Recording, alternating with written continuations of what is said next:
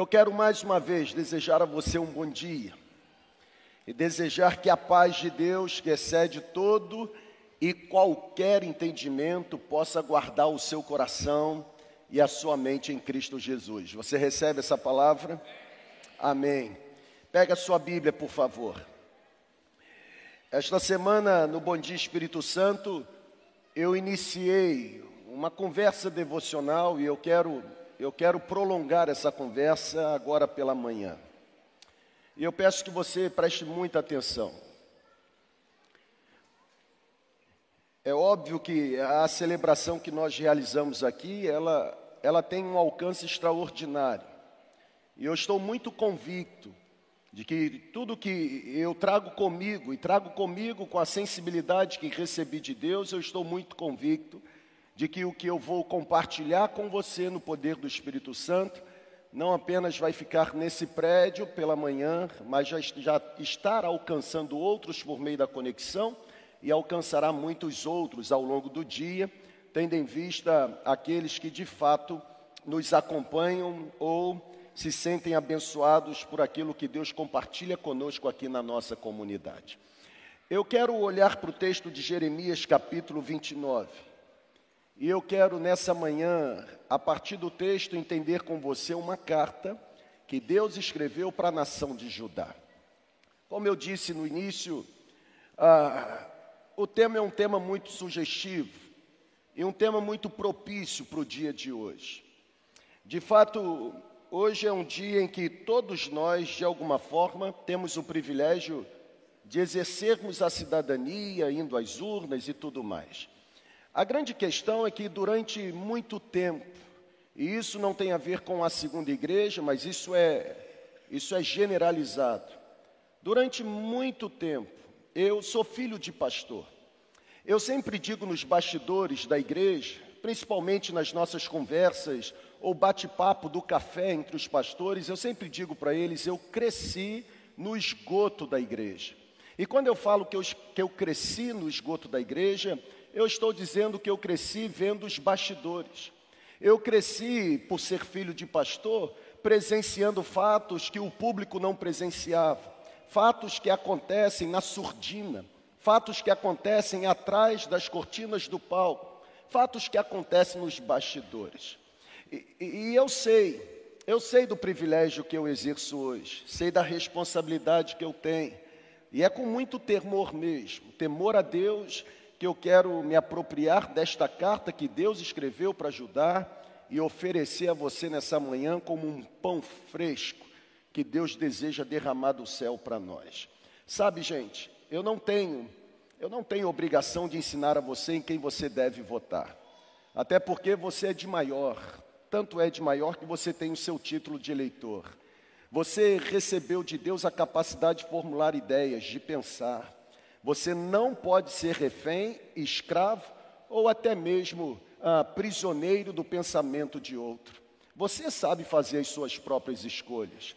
E melhor do que você ter capacidade de pensar é você saber que os seus pensamentos, uma vez ah, derramados ou apresentados diante de Deus, a Bíblia diz que a paz de Deus se tornará o árbitro da sua decisão. Portanto, nessa manhã, não existe qualquer tipo de tentativa de manipular, de instruir ou de ludibriar você. Apenas quero, a partir de Jeremias 29, dar a você um cenário ou uma pintura do cenário que nós estamos vivendo. Jeremias 29, a partir do versículo 1, a Bíblia diz assim: Este é o conteúdo da carta. Carta que o profeta Jeremias enviou de Jerusalém aos líderes, carta que ainda que foram a carta que foi dirigida àqueles que ainda restavam entre os exilados, aos sacerdotes, aos profetas e a todo o povo que Nabucodonosor deportara de Jerusalém para a Babilônia. Até aqui, amém ou não amém, gente? Ô irmão, se desarma aí, está tudo bem, está tudo tranquilo. Pode se desarmar, ok? Versículo 2: Isso aconteceu depois que o rei Joaquim e a rainha mãe, os oficiais do palácio real, os líderes de Judá e Jerusalém, os artesãos, os artífices Isso aconteceu depois que todo esse povo foi deportado de Jerusalém para a Babilônia. Deus enviou a carta por intermédio de Eleasa, filho de Safã, Gemarias, filho de Ilquias, os quais Edequias, rei de Judá, mandou a Nabucodonosor, rei da Babilônia. A carta dizia o seguinte: no versículo 4 vem o remetente da carta. Assim diz o Senhor dos exércitos, o Deus de Israel. A carta, embora tenha sido enviada por Jeremias, na verdade a carta era a carta de Deus. Aí está o remetente. Assim diz o Senhor dos exércitos, o Deus de Israel. Assim diz o Senhor a todos os exilados, exilados que deportei de Jerusalém para a Babilônia. Construam casas habitem nessas casas, plantem jardins, comam dos seus frutos, casem-se, tenham filhos e filhas, escolhem, escolham mulheres para casar-se com seus filhos e deem as suas filhas em casamento para que também tenham filhos e filhas. Multipliquem-se e não diminuam. Olha o que diz o texto. Busquem a prosperidade da cidade para a qual eu os deportei. Busquem a prosperidade da cidade onde vocês estão habitando. Orem ao Senhor em favor dela, porque a prosperidade de vocês depende da prosperidade dela. Porque assim diz o Senhor dos exércitos, o Deus de Israel: não deixem que os profetas e adivinhos que há no meio de vocês os enganem. Não deem ouvidos ou não deem atenção aos sonhos que vocês os encorajam a terem. Aqui vem uma condenação interessante. Os profetas estão profetizando mentiras em meu nome, eu não os enviei, declara o Senhor. Assim diz o Senhor a conversa fica bacana agora. Quando se completarem os 70 anos da Babilônia, ou quando se concluírem, ou se concluir o tempo do cativeiro, eu cumprirei a minha promessa em favor de vocês, promessa de trazer vocês de volta para este lugar, porque sou eu. Irmão, você pode concordar com isso? Sou eu, diz o Senhor dos Exércitos Sou eu que conheço os planos que tenho para vocês, planos de fazê-los prosperar e não de causar dano, planos de dar a vocês esperança e um futuro. Então vocês clamarão a mim, virão orar a mim, e eu os ouvirei. Vocês me procurarão e vocês, ah, passa, vocês me procurarão e me acharão quando me procurarem de todo o coração. E aí me permita terminar com a primeira parte do versículo 14, diz assim: E eu me deixarei ser encontrado por vocês, diz o Senhor. E aí termina dizendo: Olha, eu mudarei, eu mudarei o destino de vocês. Sabe, gente, Aqui neste capítulo está uma carta. Uma carta escrita por Deus para o povo que havia sido levado cativo, havia sido exilado. Aqui está a carta de Deus escrita para o povo do cativeiro babilônico, diz a história. Diz a história que 586 a.C., Nabucodonosor, rei da Babilônia, ele invadiu Jerusalém, ele devastou toda Judá, ele levou cativo o povo, ele deu início que nós conhecemos no ah, período bíblico como o cativeiro babilônico. O povo havia sido alertado, o povo havia sido orientado, o povo estava se afastando de Deus, o povo estava apostatando a fé, o povo estava se corrompendo o povo estava envolvido em práticas pagãs. Jeremias, o profeta chorão, por 40 anos, orientou o povo: vocês devem se arrepender, porque se vocês não se arrependerem, Deus virá com juízo sobre a nação. Jeremias não apenas profetizou, mas Jeremias presenciou a destruição de Jerusalém. Jeremias, de alguma forma, ele fez parte ou ele foi testemunha ocular da devastação que aquela cidade sofreu. Foi o cativeiro babilônico que deu fim à história de Judá.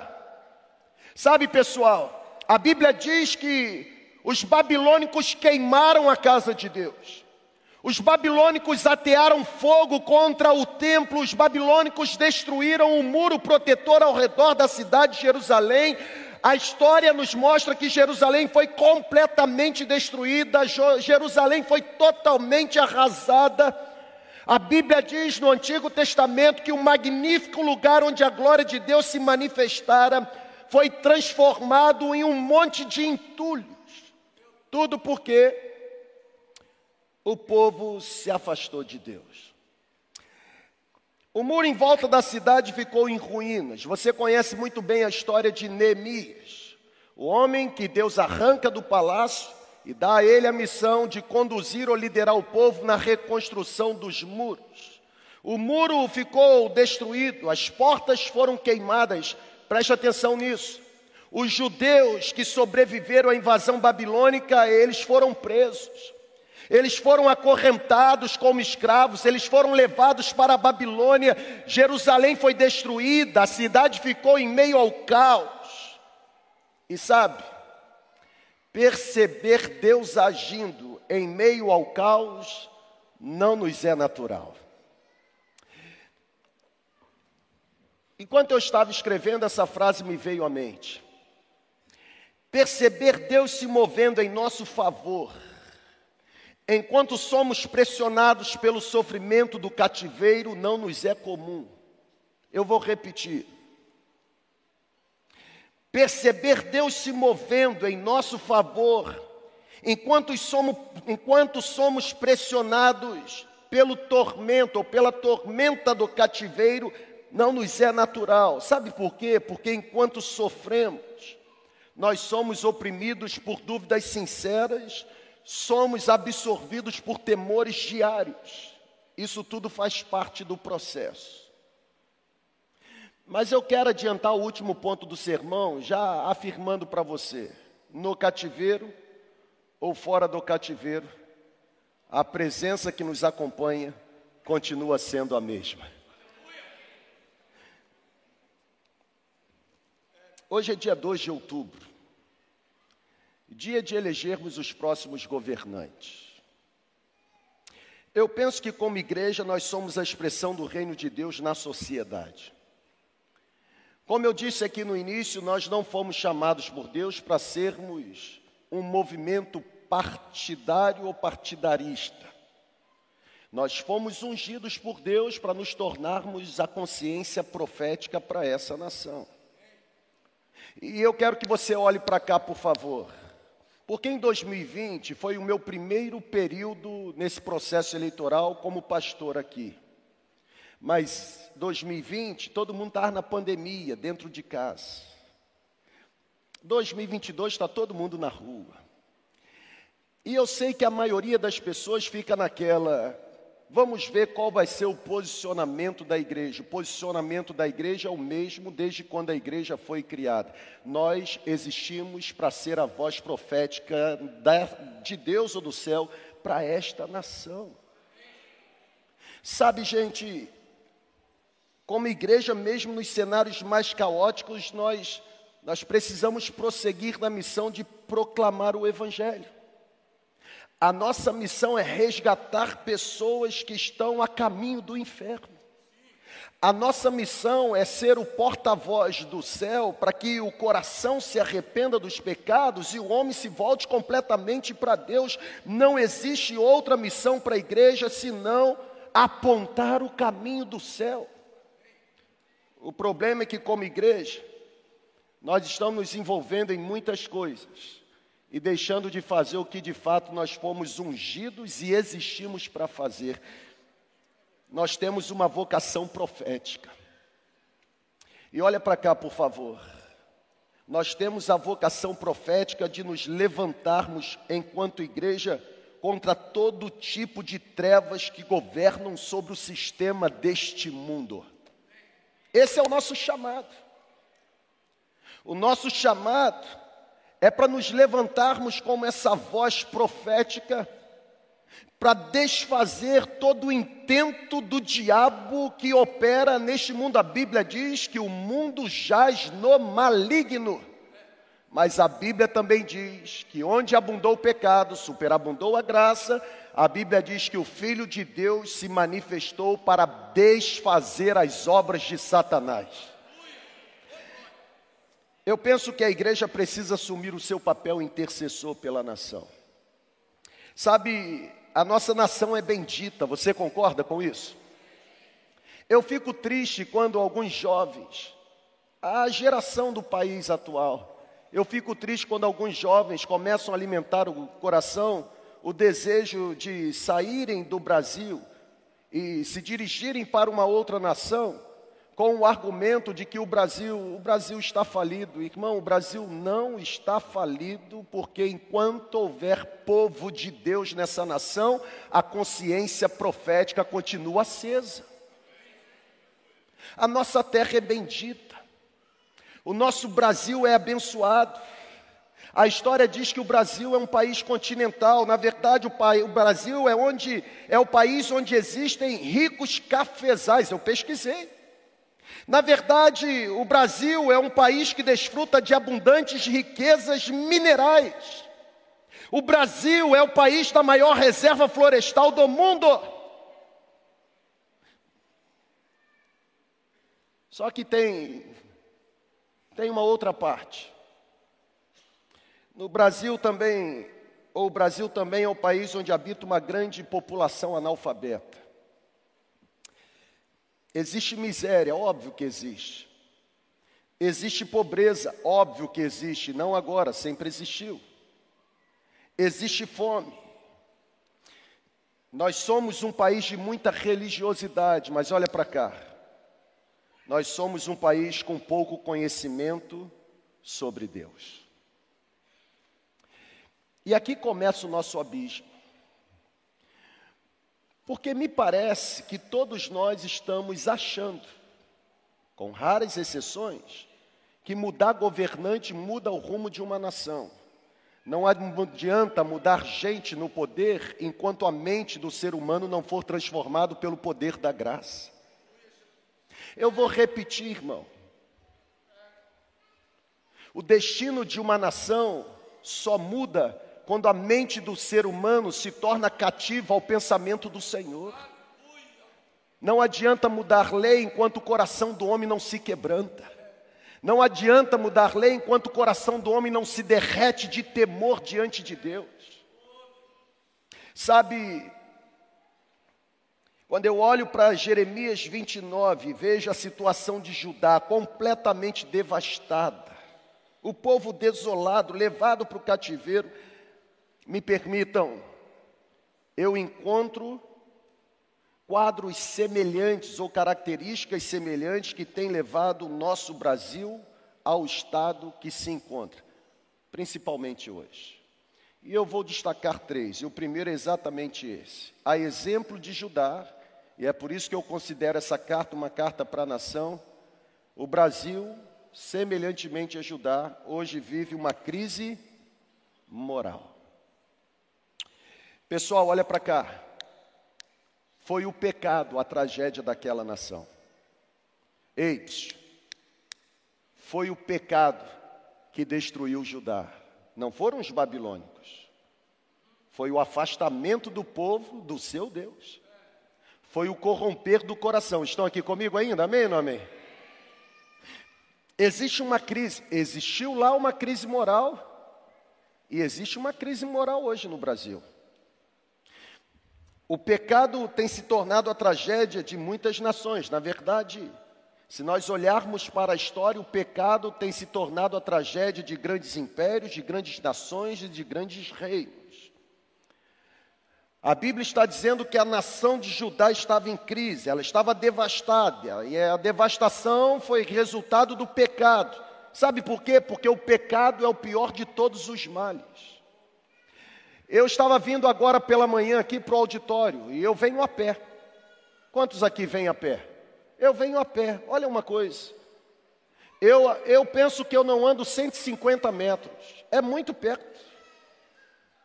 E de onde eu moro para esse auditório, eu fiquei. Eu não sou campista, estou aqui há dois anos e oito meses. Como eu disse, o primeiro processo eleitoral que eu vivi em Campos, eu vivi com o povo dentro de casa. Esse o povo está na rua.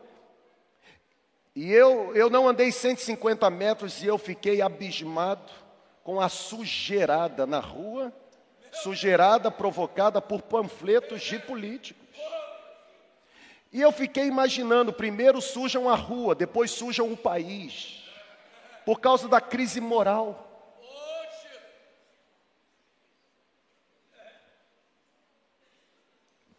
Pessoal, olha para cá, por favor.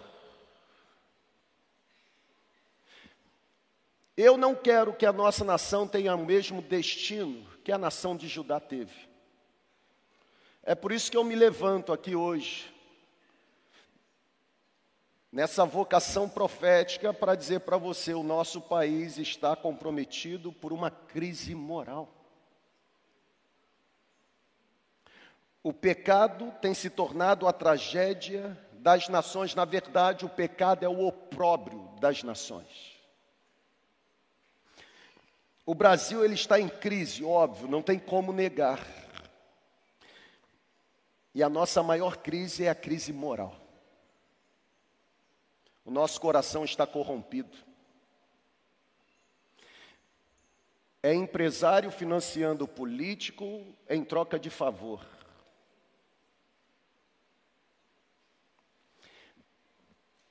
É político prometendo que não vai cumprir para ter voto. A nossa crise é moral, gente. É bom que se faça esse silêncio sepulcral mesmo, porque essa é a situação do nosso país.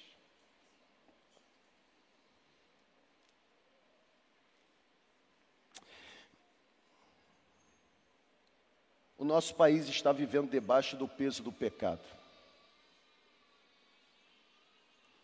Eu vou repetir. O nosso país está vivendo debaixo do peso do pecado. Misericórdia, quem falou, eu estou com você.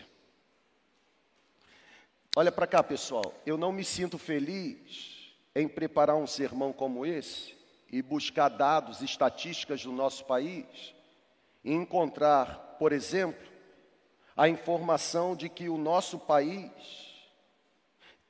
é o campeão mundial no consumo de cachaça.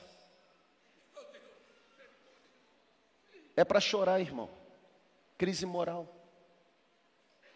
Eu não me sinto feliz em preparar um sermão e buscar fontes, informações e descobri que o nosso país é a segunda maior potência consumidora de tabaco.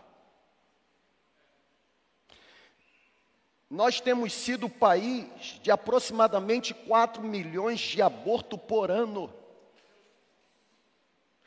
Pessoal, nós somos o país proprietário da televisão mais promíscua do planeta. A nossa crise é moral. A nossa crise é moral. Existe um comprometimento moral no nosso país.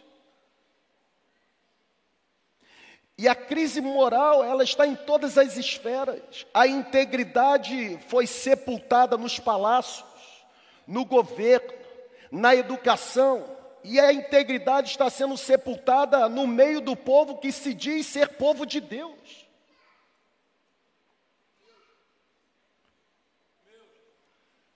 Nós não podemos continuar assistindo pacificamente a destruição dos valores morais da nossa nação, gente. É rebeldia dos filhos contra os pais.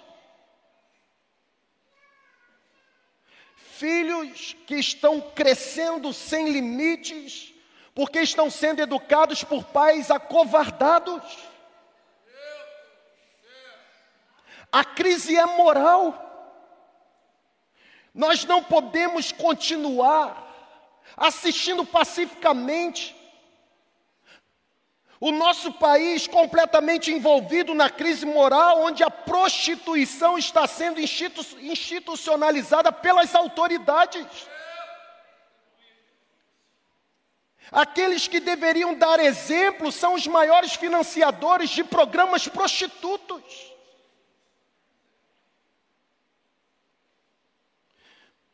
Olhem para cá, pessoal, eu estou só no começo. O meu compromisso é com a comunidade que eu lidero.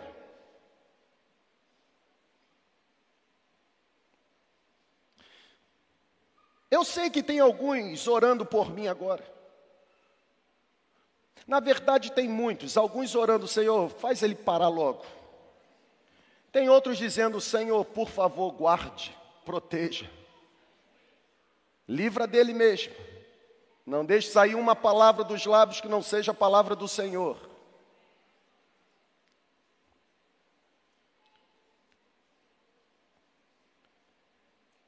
Nós vivemos uma crise moral porque existe uma autoridade tão corrupta que, em vez de ser exemplo de lisura, fede a iniquidade.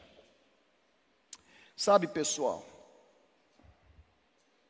eu penso que nós não podemos mesmo com consciência profética, não podemos nos contentar com o crescimento alarmante de crimes, de assaltos, de estupros, de sequestros. Se nós olharmos pelo retrovisor da história, ei, se nós olharmos pelo retrovisor da história, nós seremos lembrados pela própria história que no passado grandes impérios caíram por causa dos seus pecados. A Babilônia, a Babilônia ela caiu numa noite de orgia, você sabia disso? Está na história. O Império Romano, ele só caiu nas mãos dos bárbaros porque já estava podre por dentro.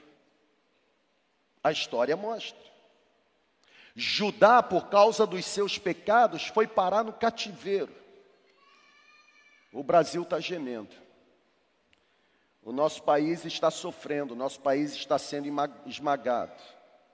Está sendo esmagado por uma crise, uma crise moral.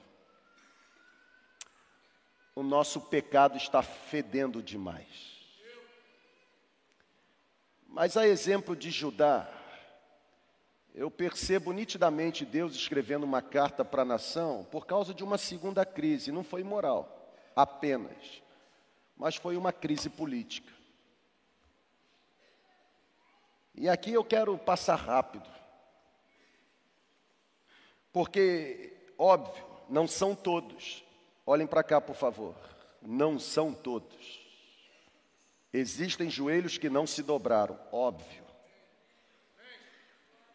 Não são todos, mas existem políticos que buscam apenas os seus interesses e não o interesse do povo.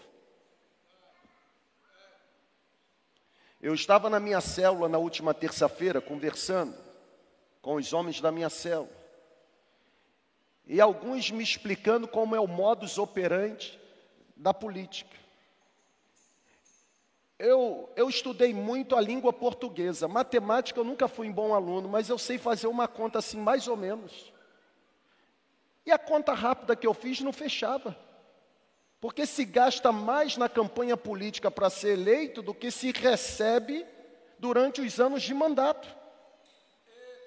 E aí eu comecei a me perguntar como é que alguém paga para ser político, deve amar muito o país e a nação brasileira e o povo brasileiro.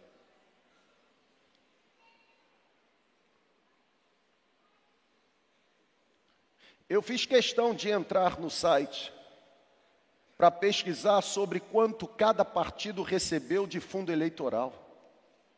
A miséria que nós tanto reclamamos que existe no país seria erradicada, ou pelo menos amenizada.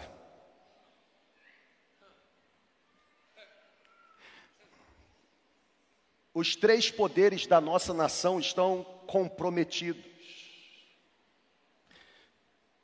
Não há coisa mais terrível hoje no Brasil do que perceber que aqueles que deveriam velar pelo cumprimento da lei se corromperam completamente. Gente vendida, corrupta. O governo do nosso país está enfermo.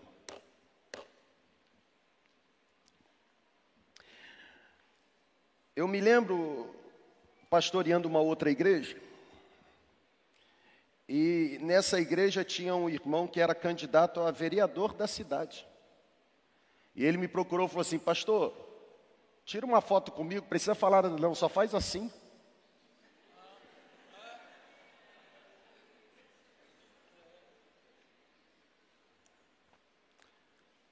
Falei, eu jamais faço isso. Ele disse, por quê? Eu falei, porque eu quero continuar sentando numa mesa e você olhando para mim e me vendo como homem de Deus. Eu não quero perder a unção profética. Eu não quero perder o respeito.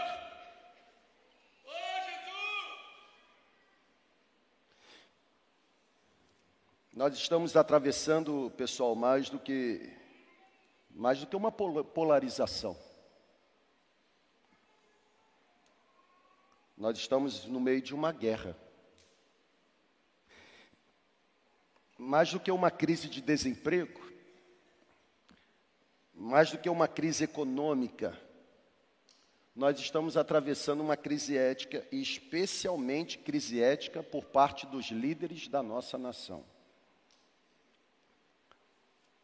Uma coisa que eu sempre, aliás, não sempre, mas uma coisa que eu aprendi muito cedo: votar em projetos, me associar a projetos. Isso nós fazemos aqui na segunda igreja com questões missionárias. Porque aqui nós não financiamos projetos pessoais, personalísticos. Quando um missionário, uma ONG, uma associação, uma junta quando eles pedem apoio missionário para a nossa comunidade, nós não levamos em consideração o nome que eles têm. Nós queremos saber qual projeto será realizado, a veracidade, a legitimidade e se todo o valor investido chegará no destino proposto. Isso tem a ver com lisura. Judá foi destruída por causa de uma crise ética, moral, mas foi destruída por causa de uma crise política. Vou terminar. Judá foi destruída por causa de uma crise espiritual. Espiritual. É, lá em Belo Horizonte, o pessoal fica caçoando de mim por causa do S. Ex, paz. O povo de Judá estava longe de Deus. E olha aqui, galera, foi exatamente o distanciamento de Deus. Eis. Foi exatamente a apostasia, foi exatamente a idolatria que conduziu o povo para o cativeiro. O pastor Pablo me abençoou, eu já disse isso aqui e repito.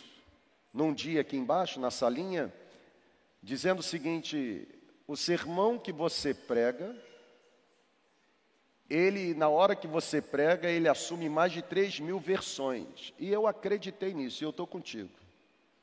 Porque eu estou pregando aqui, eu sei que quando eu terminar esta celebração, cada um vai pegar o sermão que está sendo apresentado e construir a sua própria versão, dizendo ele falou isso e ele falou aquilo. Se você for sincero, você vai perceber que o que eu estou dizendo para você é que existe um quadro pintado na história de uma nação chamada Judá, e que se assemelha à nossa nação por conta de três crises: crise ética ou moral, crise política e crise espiritual. Judá, Judá se esfacelou. A idolatria conduziu aquele povo para o cativeiro. O povo ouviu dos lábios de Jeremias o chamado arrependimento. Judá deveria se voltar e, e olha para cá, pessoal: Judá não tinha que se voltar para uma crença, para um ritual, para um dogma. Judá tinha que se voltar para Deus, para uma pessoa. O povo estava seguindo a ídolos. E a exemplo do Reino do Sul, me parece que o nosso Brasil é um país cheio de crendice. É é uma mistura, é um sincretismo. São centenas de ídolos de barro sendo adorado e o Deus de Israel sendo esquecido.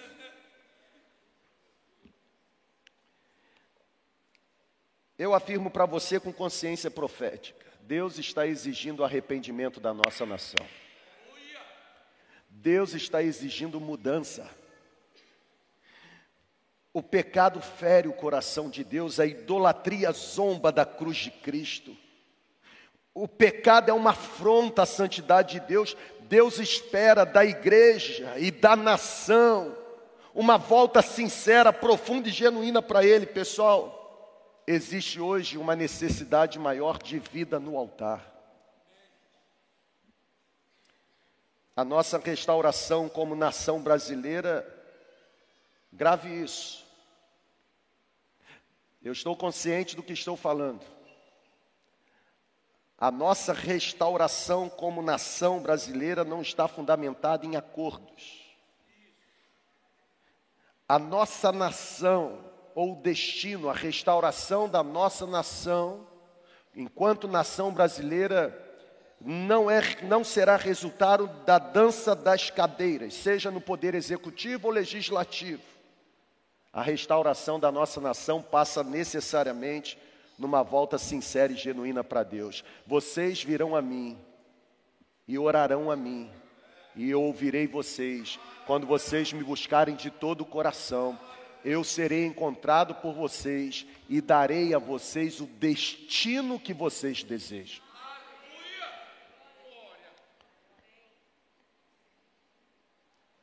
A nossa nação está caída. A nossa pátria está doente. O nosso país precisa de cura. O povo brasileiro precisa se voltar para Deus. As igrejas brasileiras devem exercer a autoridade que receberam de consagrar esse país para Deus e manifestarem consciência profética. Mas a grande pergunta é: diante de tanta crise, será que existe alguma porta de emergência aberta para nós? Ah, Seria trágico se nós nos levantássemos do auditório, você desconectasse dessa celebração, depois de ouvir apenas as coisas ruins que imperam sobre o nosso país nesse tempo. Mas existe uma esperança para nós. Eu queria que você celebrasse. Eis a nossa esperança. Qual é a nossa esperança? Nós não sabemos quanto tempo, e não sabemos mesmo. Nós não sabemos quanto tempo ou quais as mudanças irão acontecer. Nós não sabemos nem mesmo quando iremos voltar do cativeiro que nos sentimos aprisionados ou não. No entanto, existe uma esperança. E é a esperança que Deus deu para o povo de Judá.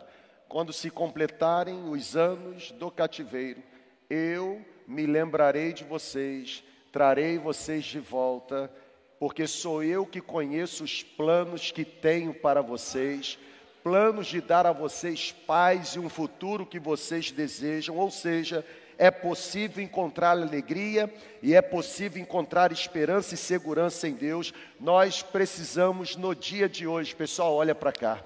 Nós precisamos nos dias de hoje, nós precisamos nos levantar e começar a nos lembrar ou começarmos a nos lembrar ou ser lembrados dos feitos do Senhor. Foi isso que Jeremias fez. Jeremias, em meio ao caos, em meio à destruição, em meio a toda a ruína que existia em Jerusalém, a Bíblia diz que Jeremias, compondo um dos seus poemas fúnebres, Jeremias disse: Eis que farei habitar na minha memória aquilo que pode me trazer esperança, e o que me traz esperança é saber que as misericórdias do Senhor são as causas de não sermos consumidos, porque elas se renovam todas as manhãs, elas não podem ser vencidas, não ficam ultrapassadas, elas não são esgotadas, elas se renovam todas as manhãs, elas duram para sempre. Bom é aguardar com esperança pela salvação do Senhor.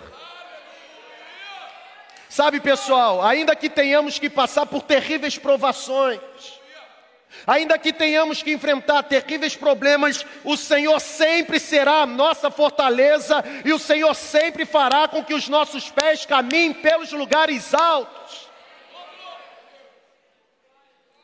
Como serão os próximos anos? Eu não sei, você também não sabe, nem mesmo os que serão eleitos conseguem saber, mas nada foge ao controle de Deus. Deus conhece a história. É por isso que a nossa esperança não pode estar numa pessoa, humanamente falando, os nossos joelhos têm que se dobrar mesmo, temos que erguer as mãos para o alto e temos que dizer: O Senhor dos exércitos está conosco, Ele é a nossa torre segura, Ele não deixará que os nossos pés vacilem, é Ele quem nos guarda, nos guarda, Ele não deixará que qualquer coisa nos moleste de dia ou nos perturbe de noite, Ele dará ordem aos seus os anjos ao nosso respeito, a nossa esperança está no Senhor.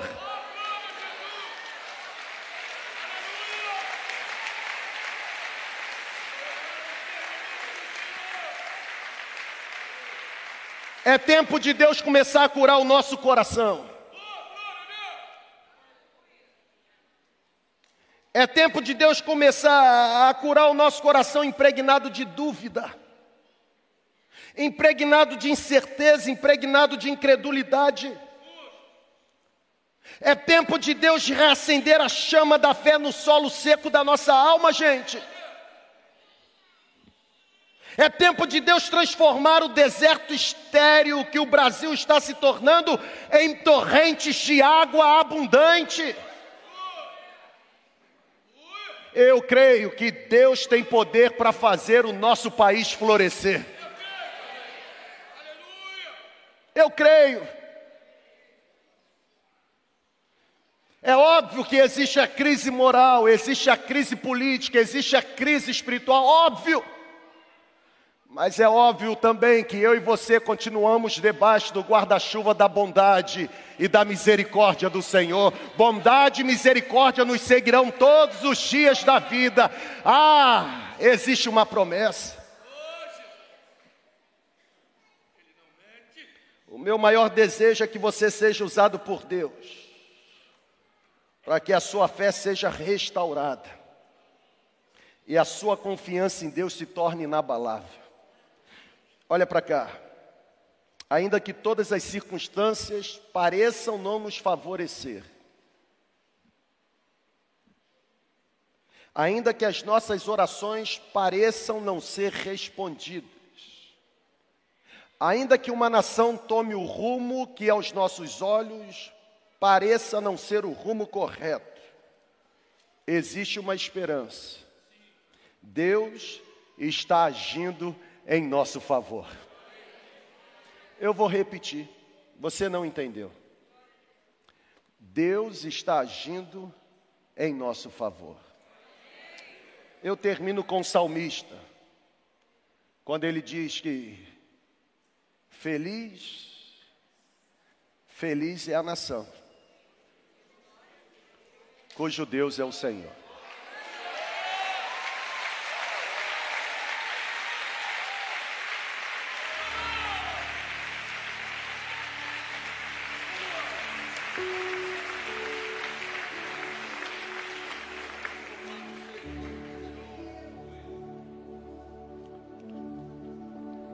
Que Deus não é brasileiro. Deus é o Deus de todas as nações.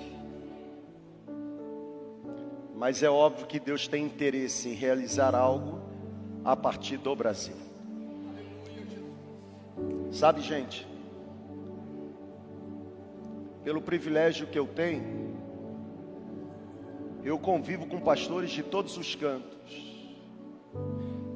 inclusive pastores de outras nações, e é impressionante como eles olham para o nosso país e alimentam no coração um oxigênio de esperança, de que o movimento espiritual que tem sido realizado no Brasil ultrapasse as fronteiras e alcance o país deles.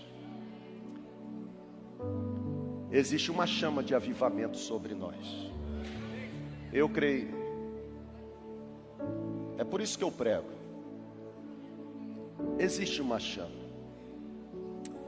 A minha oração, e oração sincera, é que haja paz mesmo dentro dos muros da nossa nação.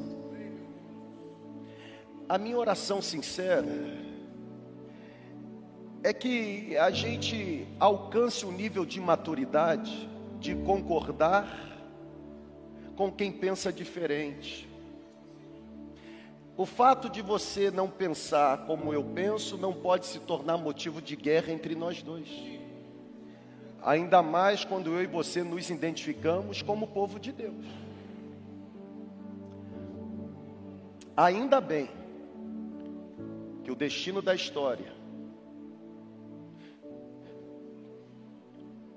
ainda bem que o destino da história não está na sua nem na minha. E a minha oração sincera no dia de hoje é que de fato, em meio a tanta polarização, haja um sentimento no nosso coração de que Deus está agindo. Ele sempre agiu. Ele não começou a agir agora. Ele sempre agiu. E ele continuará agindo. Porque ele nos garantiu que enquanto estivermos fazendo o que fomos dotados de poder para fazer, ele continuará conosco até a consumação dos séculos. Que Deus abençoe a sua vida. Que Deus abençoe o nosso país. Que Deus abençoe o nosso estado. Que Deus abençoe a nossa cidade. Que Deus abençoe a nossa casa. Que Deus abençoe a nossa vida.